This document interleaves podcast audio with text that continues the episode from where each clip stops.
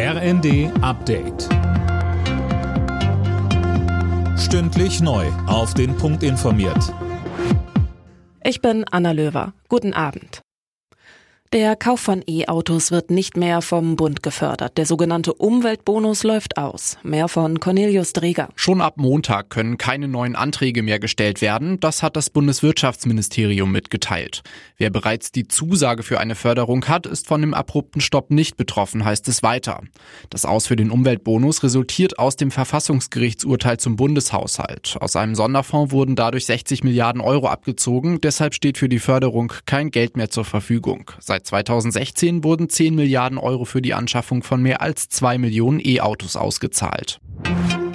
Nach der versehentlichen Geiseltötung im Gazastreifen haben sich hunderte Demonstranten vor dem Verteidigungsministerium in Tel Aviv versammelt. Sie forderten ein neues Abkommen mit der Hamas zur Freilassung der Geiseln, die noch in der Gewalt der Terroristen sind. Ein US-Kriegsschiff hat im Roten Meer 14 vom Jemen aus abgefeuerte Drohnen abgewehrt. In den vergangenen Tagen hatte es bereits zahlreiche Raketen- und Drohnenattacken auf Handelsschiffe im Roten Meer gegeben. Mehr von Imme Kasten. Der Verband deutscher Räder fordert unterdessen Schutz auch durch die Bundeswehr in der Region. Die Bundesregierung prüft auf US-Anfrage schon einen entsprechenden Einsatz. Die USA und Großbritannien patrouillieren bereits in der Region. Wegen der Angriffe lassen übrigens die Hamburger Reederei Hapag-Lloyd, das dänische Unternehmen Maersk und auch die weltweit größte Containerreederei MSC keines ihrer Schiffe mehr durch das Rote Meer zum Suezkanal fahren.